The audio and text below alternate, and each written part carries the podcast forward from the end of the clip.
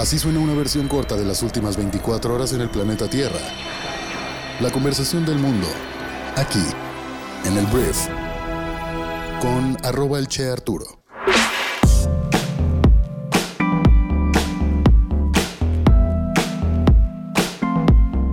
Muy buenos días, bienvenidas, bienvenidos a esto que es el brief para este jueves 25 de agosto.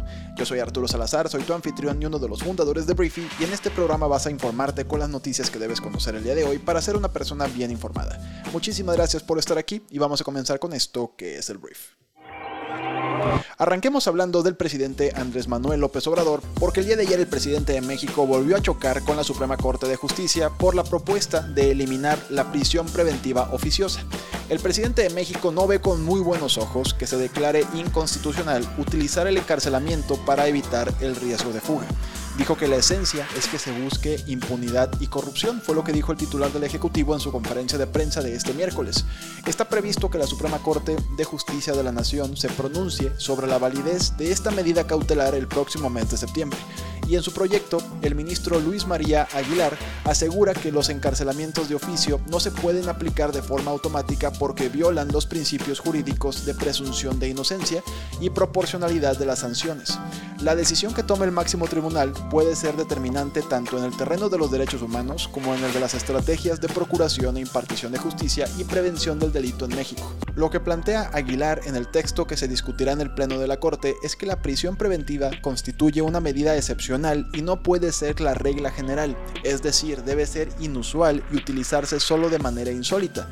El ministro pone en la mira una reforma que se aprobó en el Congreso en 2019, ya bajo el mando de Andrés Manuel López Obrador, que amplía el catálogo de delitos por los que se puede encarcelar a una persona para evitar el riesgo de fuga y alega que contemplar esta medida para más delitos choca con artículos de la Constitución que consagran los derechos humanos y el respeto a la libertad de los ciudadanos.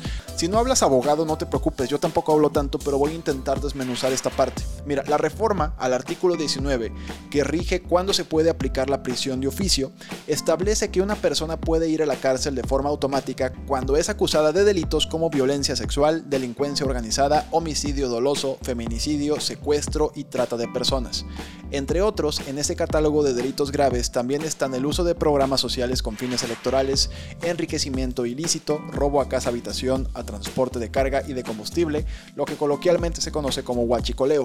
También hubo modificaciones en el Código Penal y Fiscal, el Código de Procedimientos Penales y la Ley de Seguridad Nacional en concordancia con esa ampliación del catálogo de delitos graves.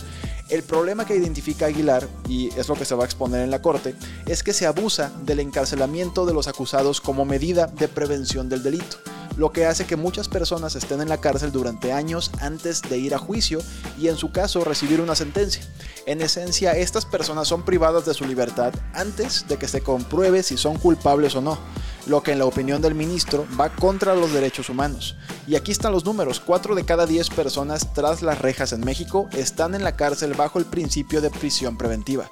Casi 92.600 personas todavía no son oficialmente culpables, tampoco son oficialmente inocentes, pero muchos llevan años ahí metidos en la cárcel sin ningún tipo de avance en su caso. Esto según el cuaderno mensual de información estadística penitenciario que publicó la Secretaría de Seguridad en junio del 2022.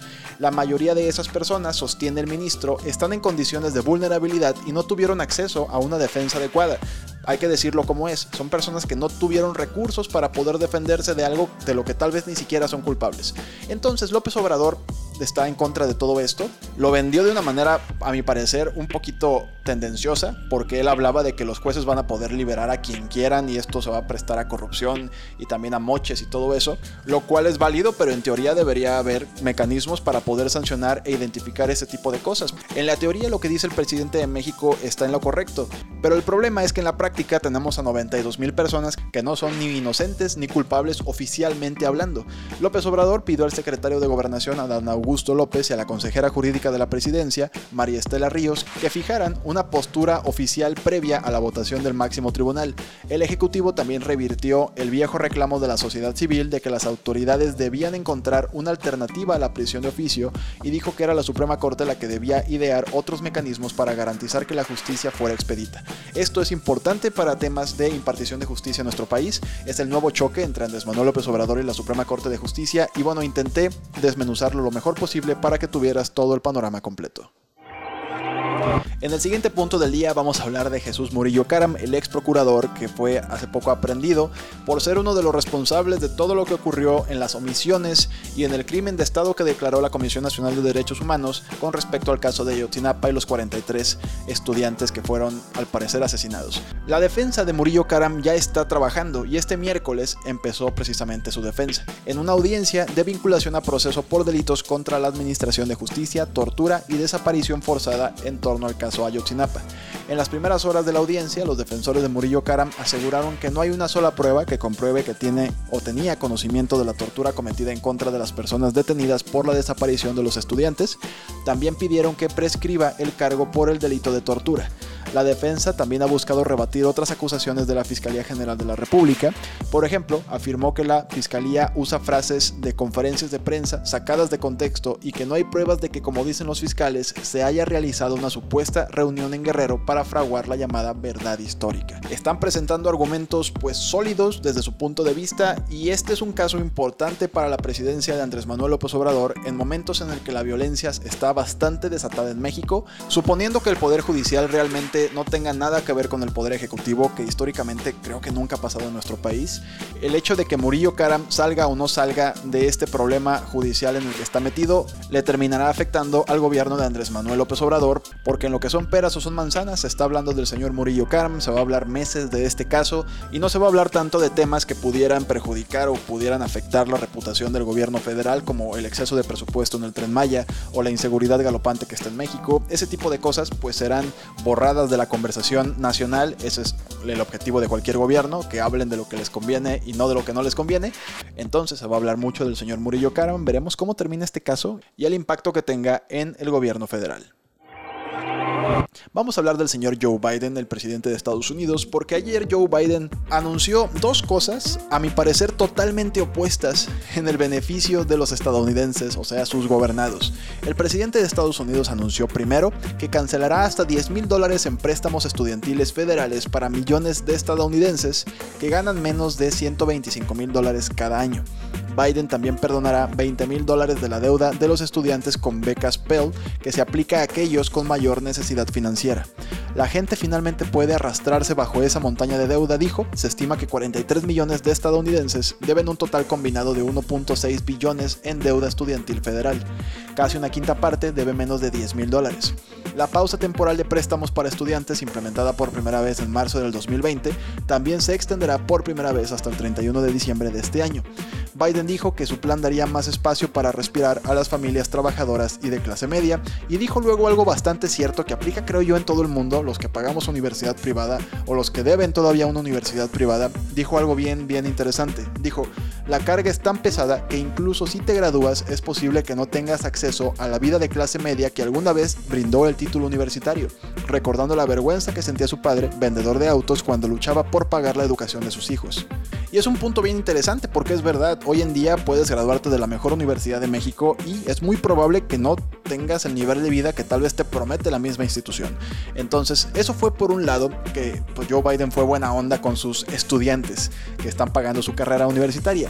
Pero por otro lado, el presidente de Estados Unidos también anunció casi 3 mil millones de dólares en ayuda militar a Kiev, o sea, a Ucrania, en momentos en el que el país conmemoraba su Día de la Independencia y se cumplían seis meses del inicio de la invasión rusa contra el país. Fue muy criticado Joe Biden por esto y por todas las ayudas que en general da Estados Unidos, porque estamos hablando de 3 mil millones de dólares. Con 3 mil millones de dólares puedes mejorar muchísimas cosas en Estados Unidos. Y es algo que no es solamente de Joe Biden. Históricamente Estados Unidos da mucha lana a muchos países por temas geopolíticos, de conveniencias, de acuerdos. Y esto al final, bueno, por un lado sí le condonas la deuda a muchas personas, pero por otro lado avientas 3 mil millones de dólares a una guerra, que la guerra, me queda claro, es negocio. Y pues no sé qué tantos compromisos haya por ahí, ya sea con los productores de armas, con el país de Ucrania, con la OTAN. Pero bueno, Estados Unidos jugando a ser Estados Unidos con este anuncio, pues te digo, bastante bipolar a mi parecer.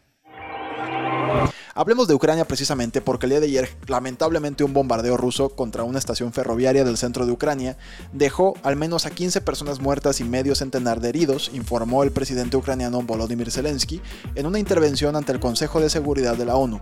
El misil impactó directamente en uno de los vagones en la estación de Chaplino. Cuatro vagones de pasajeros estuvieron en llamas. Y ya lo mencioné, pero se produjo el día de la independencia de Ucrania, que en 1991 se desprendió de la Unión Soviética y me queda claro que este ataque estuvo lleno de símbolos y lleno de significado por lo mismo. Hablemos de Alemania, porque las autoridades alemanas lanzaron este miércoles lo que dicen es la primera flota mundial de trenes de pasajeros propulsados por hidrógeno, reemplazando 15 trenes diésel que anteriormente operaban en vías no electrificadas en el estado de Baja Sajonia. Los 14 trenes utilizan celdas de combustible de hidrógeno para generar electricidad que alimentan los motores. El gobierno alemán ha respaldado la expansión del uso del hidrógeno como una alternativa limpia a los combustibles fósiles. El gobernador del estado Stefan Dijo que el proyecto de 93 millones de euros era un excelente ejemplo de los esfuerzos de Valla Sellonia para hacer que su economía sea más ecológica. Entonces, Alstom, que es la productora de los trenes, dice que estos trenes Coradia Elint tienen un alcance de hasta 1000 kilómetros y una velocidad eh, máxima de 140 kilómetros por hora.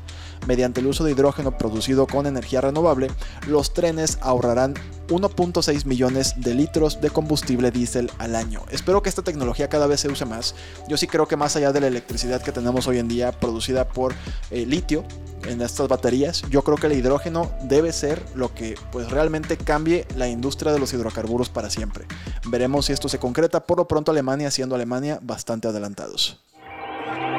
Hablemos de Apple porque Apple ya anunció el día de ayer su próximo evento de presentación donde se espera que presente los nuevos iPhones. Ayer envió las invitaciones a la prensa para el evento que tendrá lugar el 7 de septiembre. Y como ya te lo mencioné, se espera que presente sus nuevos iPhones una semana antes de su tradicional evento de otoño boreal. Si Apple sigue su pauta de enviar los dispositivos una semana y media después de develarlos, podría añadir dos semanas de ventas del iPhone al cuarto trimestre fiscal de la compañía. Los analistas esperan que Apple presente un modelo de nueva generación del iPhone 14. También se espera que la empresa dé a conocer pronto nuevos modelos del Apple Watch, el iPad y los ordenadores Mac, algunos de ellos quizás en el evento de septiembre, veremos, pero ya está anunciado para el 7, 7 de septiembre. Hablemos de Twitter porque el día de ayer el director general de Twitter calificó como inexactas las acusaciones del denunciante Peter Satko desde el punto de vista fundacional, técnico e histórico, fue lo que informó Reuters sobre un audio al que tuvo acceso durante una reunión de la empresa. Te platico que Peter Satko era el jefe de seguridad de Twitter y él denunció hace poco que la compañía de redes sociales engañó a los reguladores federales sobre sus defensas contra los piratas informáticos y las cuentas de spam. Básicamente dijo que Twitter lo hackean seguido y que tiene un montón de broncas y que en realidad están engañando a las autoridades que están evaluando precisamente eso. Y con esto Twitter pues intenta bajarle un poquito la presión a la empresa y sobre todo a sus acciones con todo el tema de la inseguridad que aparte está en medio de la polémica con la demanda que impusieron al señor Elon Musk por la compra no realizada todavía de la compañía. Las cosas se ponen complicadas para Twitter. Para los fanáticos de la Fórmula 1, hablemos de Daniel Ricardo, porque ayer se anunció que el piloto australiano dejará de correr los autos de McLaren el próximo año. La escudería británica anunció este miércoles que ambas partes acordaron dar por finalizada la relación, a la cual le quedaba todavía un año más de contrato.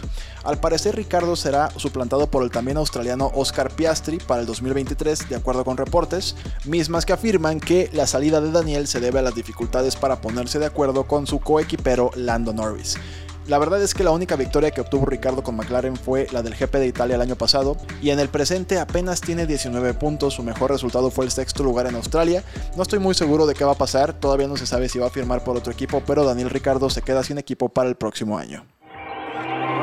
Esta fue la conversación del mundo para este jueves 25 de agosto. Si quieres saber más acerca de cualquiera de estas noticias, en la descripción de este episodio te dejo un link para que vayas a leer toda nuestra síntesis con las fuentes originales donde puedes leer a la profundidad que tú quieras sobre las noticias que acabas de escuchar. Te agradezco muchísimo que hayas estado aquí, gracias por compartir este podcast con tus amigos y familiares y nos escuchamos el día de mañana, ya viernes, caray, en la siguiente edición de esto que es el brief. Yo soy Arturo, adiós.